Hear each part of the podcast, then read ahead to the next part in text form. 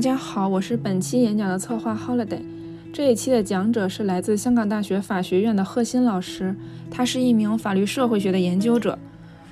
贺老师的演讲题目是“离婚中的男女不平等”。这两天刚好在网上看到了关于某对离婚夫妇的讨论，关于离婚后孩子该归谁养，房产该怎么分，家里的床垫子再婚后还能不能睡，分给对方的房子的水电费该谁交等等问题。大家对此讨论的如火如荼。当然，这些具体的问题在这篇演讲中倒是不会得到直接的答案。但是呢，我们从大家对这个话题的讨论中发现，包括女明星在内，所有的女性在现有的离婚制度里面确实面临着很大的困境。那么，听完这篇演讲，也许你会对此有更深的感悟。贺老师开始研究。这个话题是从二十年前的一次庭审开始，他偶然听到了法官说起，在处理离婚案件时，他们一般通通第一次不判离，这让他感到很震撼。于是这二十年来，他在中国各地的法院参加了很多庭审，就是来研究这个问题。他想要知道关于离婚的法条在现实中是如何实践的。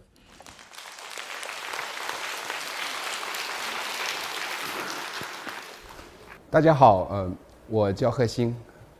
来自香港大学，非常高兴能够来到一席。今天我们想讲的题目是呃离婚中的男女不平等。嗯，我是在二十年前这个珠三角的一个法院开始做这个经验研究的时候，隔壁的一个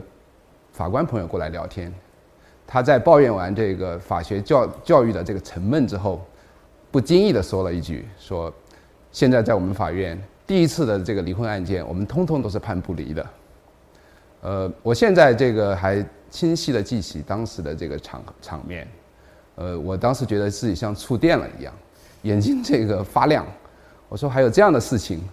我们在法学院的时候学怎么判离婚的这个事情，可是花了很长很长的时间。第一次的离婚案件为什么是通通都判不离？然后我就二十年来一直就开始，呃。研究这个话题，然后最后写成了这本书，还有好几篇文章。呃，我今天就跟大家分享我的一些呃基本的一些心得。说起离婚，呃，这是一个很普遍的现象。这个今天我们都在离婚自由的这个口号下面生活。呃，我们不仅强调结婚自由，而且强调离婚自由，对吧？现在我们就会发现，如果看一下数字的话，过去十年中国的离婚率攀升了将近一倍。我们基本上是全世界离婚率最高的国家，仅次于仅次于美国。呃，我们每年在法院会受理这个一百五十万件的离婚诉讼，非常大的一个量。呃，这里面呢，近百分之七十的原告是女性，大家基本上可以理解为这是女性呃权利意识觉醒的这样的一个呃一个标志。呃，我研究这个。离婚的这个方法是通过这个法律社会学，呃，它的一个基本的方法就是不仅要看法条是怎么规定的，而且要看实践中是怎么运行的。大家如果有兴趣，可以进一步去看我呃去年发表的这本书，呃，叫《街头的研究者》。Anyway，呃，我我这个开始研究以后，就到法庭里面参与了至至少几十次这个法。法法庭怎么审离婚案件的这样一种庭审，然后访访问了很多法官，然后这个去过大概有七八家呃法庭，有了很多这个所谓的经验的材料，然后通过这些材料来展示这里面这样的一种差别。我们首先看这个法条是怎么规定的对离婚，呃，法条写的很清楚啊，原则上是情感是否确已破裂，这个原则呢是很难去确定的，因为。我们不知道这个破裂的标准是什么，所以法条会进一步的这个做一些规定，比如说是不是有家庭暴力，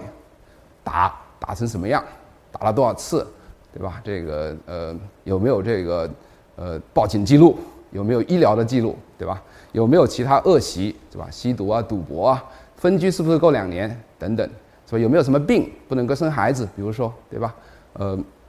这些是法条讲的很清晰的这个具体的规定，但我们在这个统计上，如果是看大量的数据的话，我们都会发现，呃，这些规定可能都没有什么作用。那我们会问，法院到底是怎么去判，对吧？我们就会有大量的这种报道，比如说有人要离婚，可是呢，起诉了好几次还是离不了。他不仅有这个报警的记录，也有各各种医疗的这个打伤的报告，可是呢，原因是什么？为什么不让他离婚，对吧？我们要看法院是是他们去怎么去判，法院怎么去判，呃，那就不仅仅是法条，还要考虑他们自身，法院自己法官的自己的考虑，他们的判法基本上是可以是可以说是这样的：首先是能调解就调解，不管是调他们。离还是调调他们不离，只要调解就是好的。如果实在调不了，那就是我们所谓的买一送一的方式。就是说呢，你第一次申请离婚，对，第一次，那第一次你要要离的时候，法院一般来讲是不判离的。就像刚才我碰到的那个法官所说的一样，他会让你再来一次，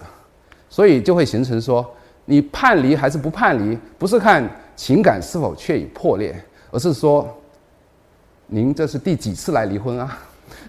对吧？你是第一次来，那基本上就是不判离。那第二次、第三次判离的基本的可能性就会慢慢的增加。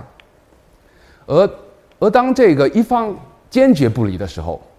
那法院就可能就会很慎重。就通常我们讲的很极端的情况，那就是说一方死也要离。这个这个不离的话，这个这个这个这个生活没有办法再过下去了。可是呢，另外一方非常抗拒离婚。他放出话来，就是说，你法官敢判我离的话，那肯定要会有人要死，不是我自己要自杀呢，那可能就是我们家庭成员对方要死，或者是法官要死，更可怕的是，所以就会出现，当男方的威胁是真实的时候，法院一般来讲都判不离，或者是延迟判离，就会把这个事情拖下去，暂时拖下去。那我们下面会问。法院为什么要这么去做？我们都知道，这个案结事了是法院的这个一本一个基本的这样的一个理念，一个旗帜，对吧？呃，但是我我把它作作为这四个字做了一个次序上的稍微一个调整，呃，我就把法院想要做为什么这么做的这样的一个基本的逻辑讲得很清楚。呃，我把它改成结案私了。什么叫结案呢？就是呢，这个案件要迅速的这个处理掉。这是效率上的这样的一个考虑，你不能拖得太长。我们的这个案件数量很大，然后又有审限的要求，就必须把它这个呃迅速的结掉。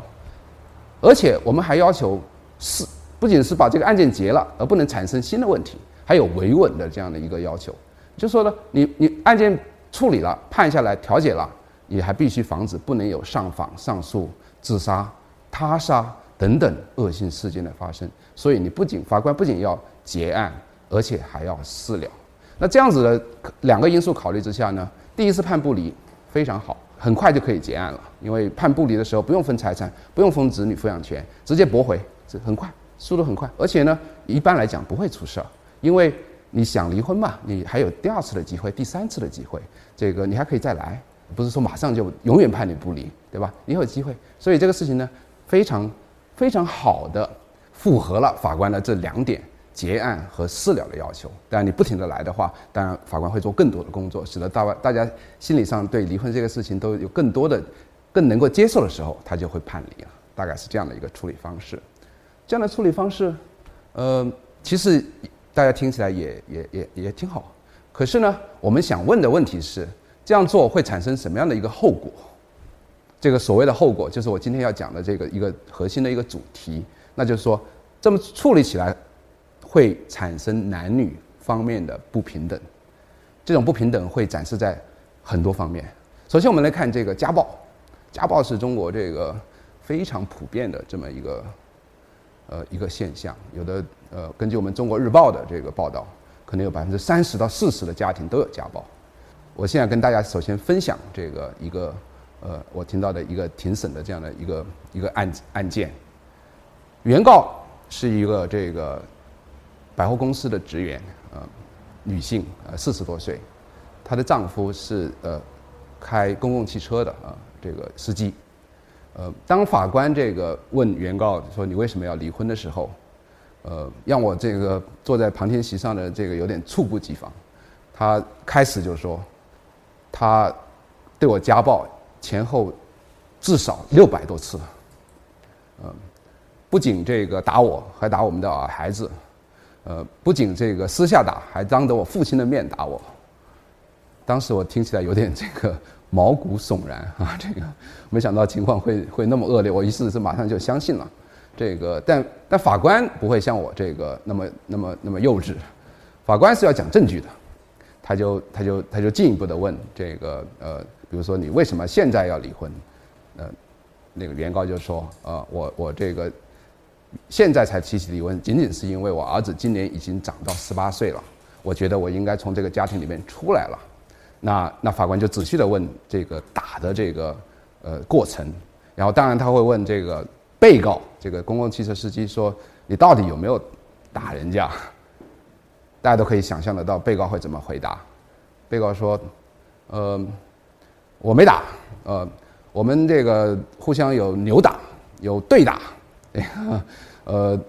他在很多情况之下这个没有尽到一个妻子的责任，不给我做饭，那个你问问他这个。什么时候给我洗衣服，他就很多时候就是该打。嗯，法官问了这些问题以后呢，还仔细的询问了这个打的过程，甚至他会趁这个被告不提防的时候，会问他有没有这个像呃原告所声称的有没有掐他的脖子。被告也不是这个男方也不是特别的这个呃了解法律的或法院的运作，他说承他承认了。掐过一两次，后来这个法官下来以后会跟我说，其实当时我已经拿到了这个男方家暴的证据，因为掐脖子这个事情是非常严重的，你掐了第一次以后就会掐第二次，而且越掐越重，而且会让人窒息，会会产生很可能是死亡的后果，所以一旦有了掐脖子，这个家暴这个事情就已经铁板上钉了。这个故事让我听起来当然是呃。非常的这个意外，但更意外的是法官下面的处理的这个方式和过程。他下面庭审完以后，马上进行说问双双方是不是愿意调解，双方都同意说愿意调解。啊，愿意调解的时候，那就自然是进入这个分财产的阶段，因为孩子抚养权不存在，他们孩子已经长大了，成人了。那分财产的时候呢，我就发现法官根本就没有再次提起家暴这个事情，他们完全是平均按照所谓的公平的方式。来分配的，换句话说，家暴这个事情，即使是认定了，当法官通过他调解的方式来处理的时候，这个事情就被无端的抹去了，被删除了，被蒸发了，不存在了。所以打了也就是白打了。女性在离婚的过程里面，受遭受的这种家暴得不到任何法律上的这种保护。一旦是通过刚才我们讲的这种离婚的方式来处理的话。这个是一个个案，我们还有很多这个其他的这种，呃，定定量的大量的这种数数数据，比如说这个西南政法大学的陈伟老师会发现，在他的研究的这个重庆地区的法院里面，四百五十八个女性当事人之之中，只有三个因为家暴获得赔偿，可可可想而知，这个家暴在这个过程之中是如何被淡化的。美国学者 Michelson。在大量的这个数据和这个裁判文书里面，也也发现，他说，如果离婚的离婚诉讼里面有一方提出家暴的话，并没有能够增加离婚的机会。我们都知道，刚才讲了这个，呃，家暴是这个离婚的法定的条件。可是呢，实际上你提出家暴，并没有增加你离婚的机会，有还有可能是降低你离婚的机会。原因可能这个想起来有点恐怖。那往往可能最有可能的原因是，这个一旦提出有家暴的家庭，可能那些不愿意离婚的对方通通常是男性，可能都比较阴险、比较恶劣、手段比较毒辣，法官都不敢惹，所以往往会顺着他们的意思去走。我们也可以看到另外一个侧面，看家暴是怎么样这个呃，在这个过程里面呃，很少得到补偿，或者是按照法律的方式来来来进行处理的。人身保护令是一个很好的制度，它会禁止被申请人实施家庭暴力等等，对吧？这是一个很先进的这样的一个制度。可是呢，我们在二零一八年的时候，全国三千五百家法院仅仅发出了两千两百一十五份人身保护令，平均起来什么意思？每年每家法院发出了人身保护令是零点七件，大家不要忘了，我们全国每每年的这个离婚诉讼是一百五十万件，而且其中百分之十到十五的以上的这个离婚案件都有家暴的元素，所以这个发的这个数量，人身保护令的数量和家暴实质实际存在的数量是完全不对称的。这里面一个很重要的考虑就是说，法官会想尽快的结案，而觉得没有必要再发所谓的人身保护令。我们再看这个下一步，这个财产权，这个我们离婚的另外一个元素，就是分财产权的时候，女女性的权利是如何没有得到恰当的保护。法律讲得很清楚，这个双方各占百分之五十。可是呢，不仅是农村和城市的情况，我们都会看得很清楚，呃，女性会要吃大亏的。在农村尤其为尤其明显。我们知道，在农村的农村的这个情况，女性要出嫁的话，一般要住到男方家里面去。他们在这个村庄里面的唯一的这个亲人亲戚落脚点就是男方。而当他们离婚的时候，所有的这些人都都变成陌生人或者是仇人，对吧？他们很大程度上是没有办法在在村庄里面继续生活的。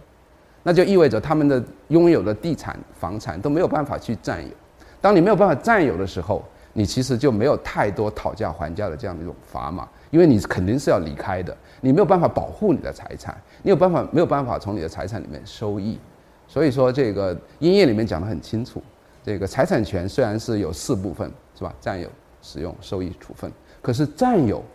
是要占据百分之九十以上，所以他们当他们没有办法占有的时候，他们往往就没有办法得到适当的补偿，特别是通过调解的话。他们甚至没有办法得到政府给他们的征地赔偿款、拆迁赔偿款，他们往往是，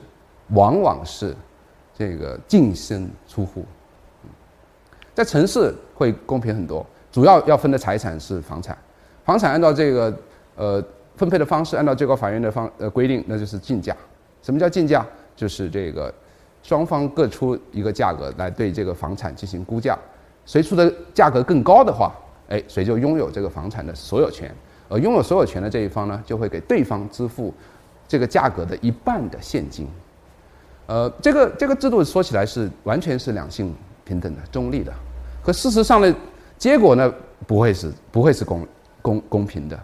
因为男方往往有更多的这个现金，女方呢收入会相对低一些，能够处理的这个能够在手里的现金往往会少一些。所以，他往往竞争不过这个男方，往往在这个时候呢，他们竞争的价格到一定程度以后，都是男方占优势，然后男方拥有这个所有权。那失去所有房产的所有权的这个后果是很严重的，因为你你选择一个地方住，肯定是有原因的。你不要不就是这个学校、工作、教育各各种朋友近，对吧？你一旦这个失去了这个邻近相邻的这个住的地方，仅仅是拥有现金的话，你是很吃亏的，而且这个在很大。的一段时间里内，我们的这个房产价格不停的上涨，你拥有的现金根本解决不了你太多的问题。这时候我们可以看一个这个延迟离婚案，看看这个过程会对女性，呃，造成多大的伤害。女方是一个家庭妇女，男方在外面做生意，后来这个发达了，有了外遇，这个呃提出离婚，呃，女方第一反应很正常，不离，对吧？不离，保护家庭，保护孩，他们有一个这个，呃，有一个七岁的女孩。呃，哎，这时候，男方这个有点恼羞成怒，然后就从家里搬出去，还回来把这个家里的家具也都砸了，然后，呃，和他的情人一起，这个给女这个女方发了很多这个侮辱性的这种，呃，短信，然后过了六个月以后，按照我们的常规，第二次提起离婚诉讼，哎，女方不仅这个呃。受了侮辱，而且这个财产也被破坏，就就心里面很不甘，就觉得完全不能纵容这个男方这种那么非道德这样的一个行为。所以在第二次男方提起离婚的时候，他坚决的说不不离婚。法官呢也没有做更多的这个工作，呃，你有一方坚决要求不离吗？那那情感尚未破裂，然后就 就事实上是表面上是支持了这个女方的要求，就是还是判不离。这时候，男方一看这个离离不了，这个那索性这个一不做二不休，完全就这个呃，在外面他也不离了，他也不要求离了，就带着情妇在外面生活，甚至还生了孩子。然后时间就这就这么过去，一下子过去六年。这个女方呢，精神已经变得很恍惚。她原来是家庭妇女，现在找了一份很低收入的这样的一个工作维持，对吧？她发现这么过下去，只是保住了名义上的婚姻，实际上根本没有影响男方的生活，对自己也没有任何好处。所以在第三次的时候，她自己提出离婚。可是，在这时候，男方已经把所有的自己的财产、做生意的获得的这种财产都转移掉了，女方找不到任何他男方财产的证据。这甚至这时候，男方还要来。跟这个女方争夺他们最早结婚的时候的那一套房产，就他女方最后居住的那个地方，那那大家可想而知，女方以以为以她很微薄的收入，怎么能竞争竞争竞竞争得过这个女方？如果这个法官真的是为女方着想的话，他其实在第二次离婚的时候就应该支持，不管不管女方怎么想，都应该给他判离。那时候他还可能得到一定的财产的这样的补偿。可是到第三次的时候，真是无能为力了。这个案件非常清晰的展展示出这个延迟离婚会带来什么样的一个后果。我们讲这个，justice delayed is justice denied。我们再看第三部分，子女抚养权。子女抚养权这个也是非常核心的这个一个一个要素。法律讲得很清楚，这应该是一个公平的事情。可是，在很多情况之下呢？子女抚养权会被当成一个安慰不想离婚的那方的这样的一个砝码，然后来判，而不是完全按照法律的有利于未未成年人成长的这样的一个原则来处理。我们这次现在可以给大家展示一个我称之为“铁路工人案”的这个故事。呃，女方生活在这个四川，男方呃生活在呃陕西，是一个养路工。所以养路工呢，那就表明他其实居无定所。他们有一个四岁的男孩，然后双方因为这个争执过不下去了，女方提出离婚。这个男孩呢，从出生开始就一直跟女方生活，跟跟姥姥和姥爷一起生活。但是呢，这个男方断然的拒绝呃接受离婚，他不愿意离婚，然后实在。但是法官一看到这个情况呢，完全是这个婚姻是没有办法再维持下去。其实双方都都没有太多余地可以商量，啊，然后最后的结果，那就是说这个男方会说离婚，实在要离婚也行，但我必须要这个男孩的这个抚养权，尤其是个男孩的抚养权啊，呃，这时候法官就犯难了，说这到底这个这个到底应该判给谁？你看这个如果有利于这个孩子成长的话，显然是女方啊。这个一直都是他带着的，对吧？然后这个呃男方没有这个条件啊，可是他的这个庭长告诉他说，呃，这个案件你要判离的话，那一定要把孩子判给男方。为什么呢？因为突然之间男方会失去家庭和孩子，你无法预知他可能会对我们做出什么。他已经失去了离婚这一场战争，我们必须要让他赢得一场战役。换句话说。子女抚养权并不是按法律的标准来判定归属，而是作为男方的这样的一种心理安慰，作为一个讨价还价的一个筹码。所以，这个我们也可以进一步的看这个呃一些定量的这种呃数据哈。我们知道现在有的家庭可能有两个孩子，呃，那一般来讲法法院都会判这个一方一个，一方一个，嗯，但如果是孩子的性别是一男一女的。情况的时候，我们就会发发现，这个大部分的男孩都会判给男方，呃，而而而这个大部分的女孩都会判给女方。如果孩子只是有一个男孩的话，那我们也会发现，这个男性获得抚养权的比例要高于女性。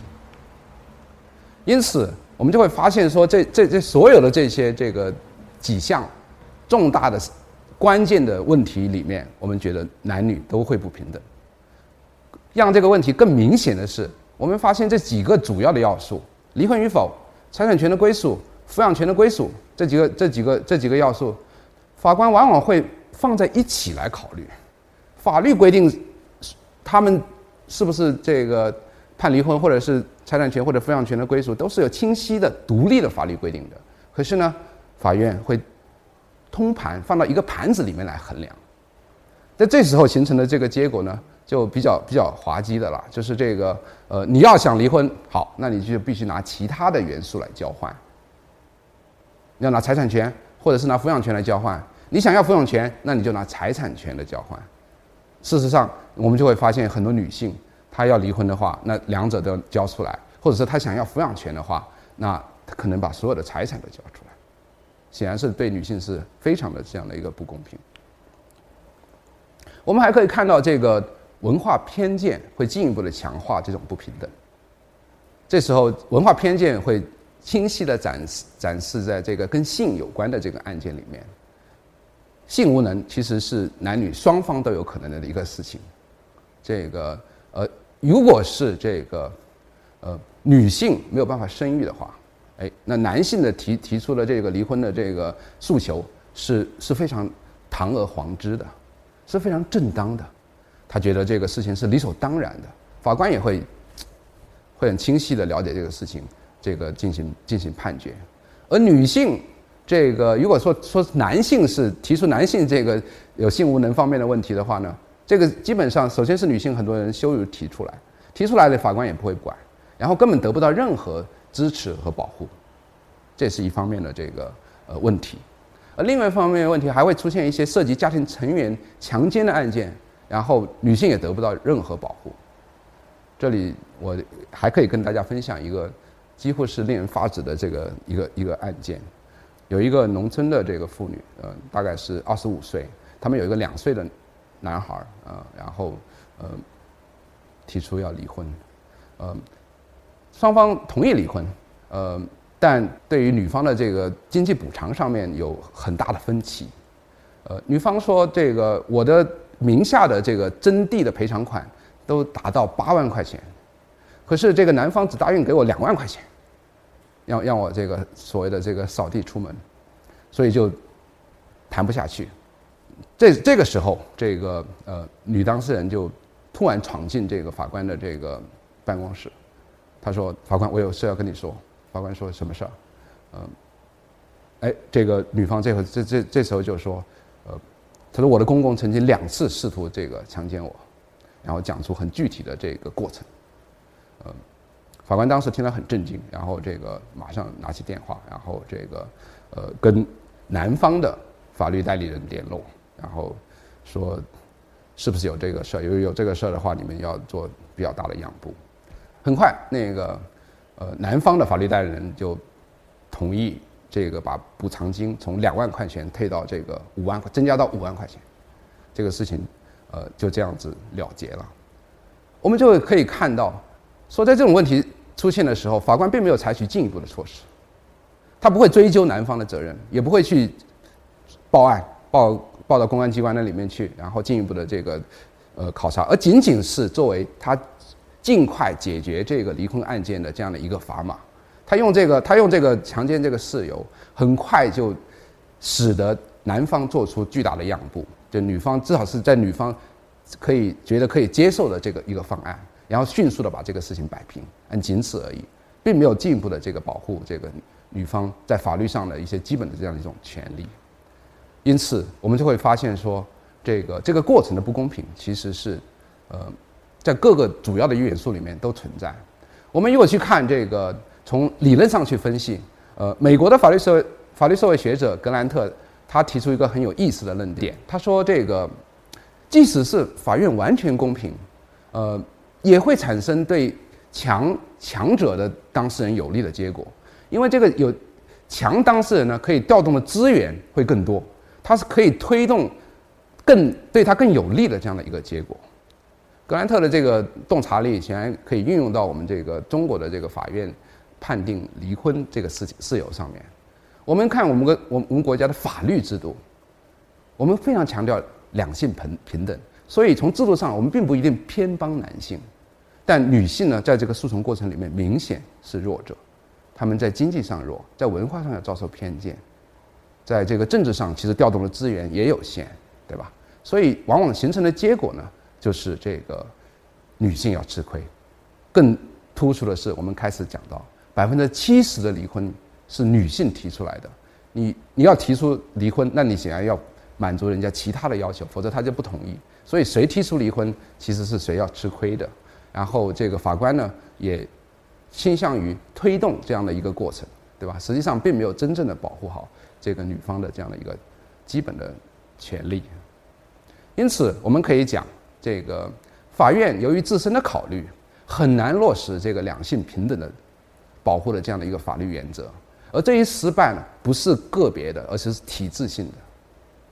从制度上来讲，都存在很大的这样的一个问题。我们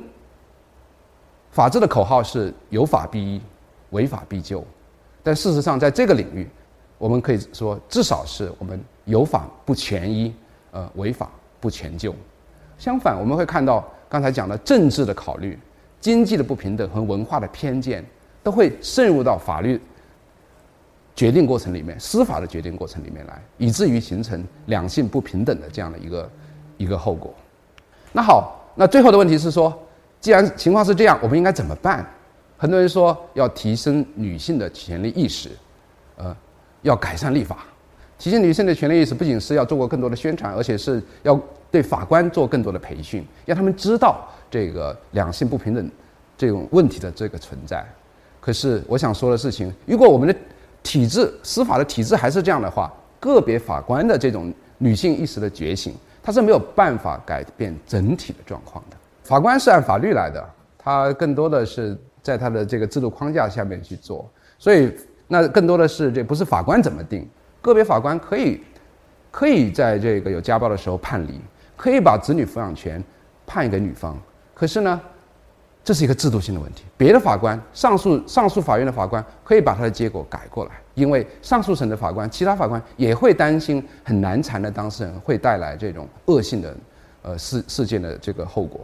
改善立法当然也是一个很重要的方面。呃，坦率的讲，我们的这个两性平等的立法，我们婚姻的立法已经有了长足的进步。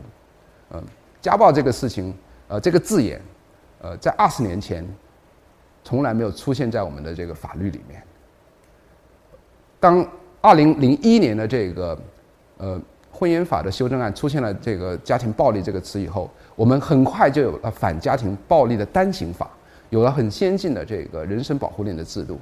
可是呢，这些立法的改善并没有办法完全消除我们两性的不平等。真正的一个症结，一个很重要的一个症结，那就是这法官的这个紧箍咒。我们要求法官，呃，要有效率，很快的办案。我们要要求他们这个事了，不能够出任何恶性的事件。他们在这样的紧箍咒下面，必然就会做出刚才我们讲的买一送一、调解优先这样的一种一种处理的这样的一个方式，呃。形成的结果，那就是我跟跟大家分享的两性的这样的一种不平等。我开始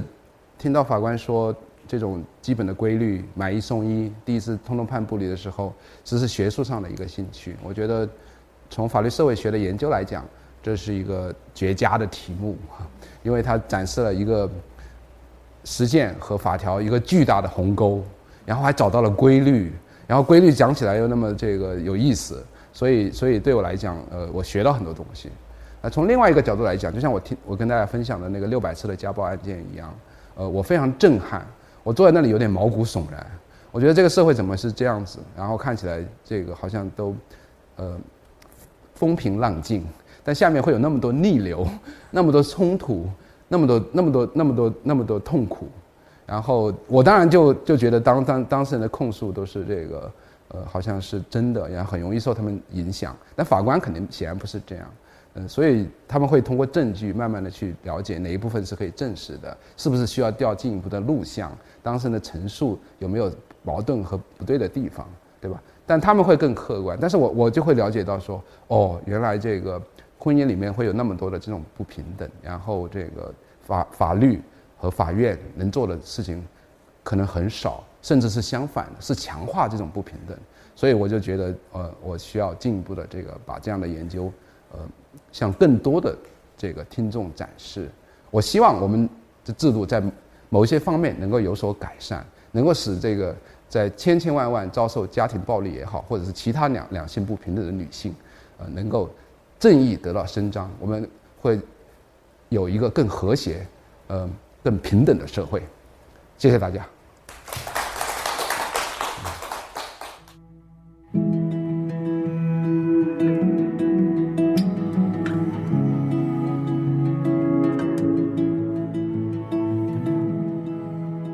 其实两年前我们就给贺老师发了邀请函，一直在等待香港通关，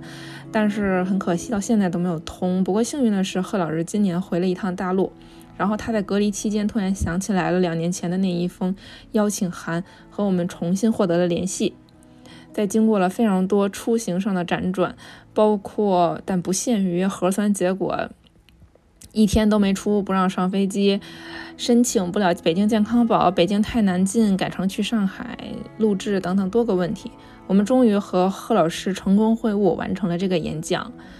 那么在这个期间，我也一直在想，人家老师就回来家里这么两天，然后又是让人家修改准备内容，又是这么折腾人家为这个演讲，值得吗？然后贺老师跟我说，他非常愿意和大家分享，只是因为。他希望能够有更多的人来了解这项他认为还比较重要的研究，因为它影响到了千千万万在家暴和许多不公影响下的女性，希望可以帮到更多人。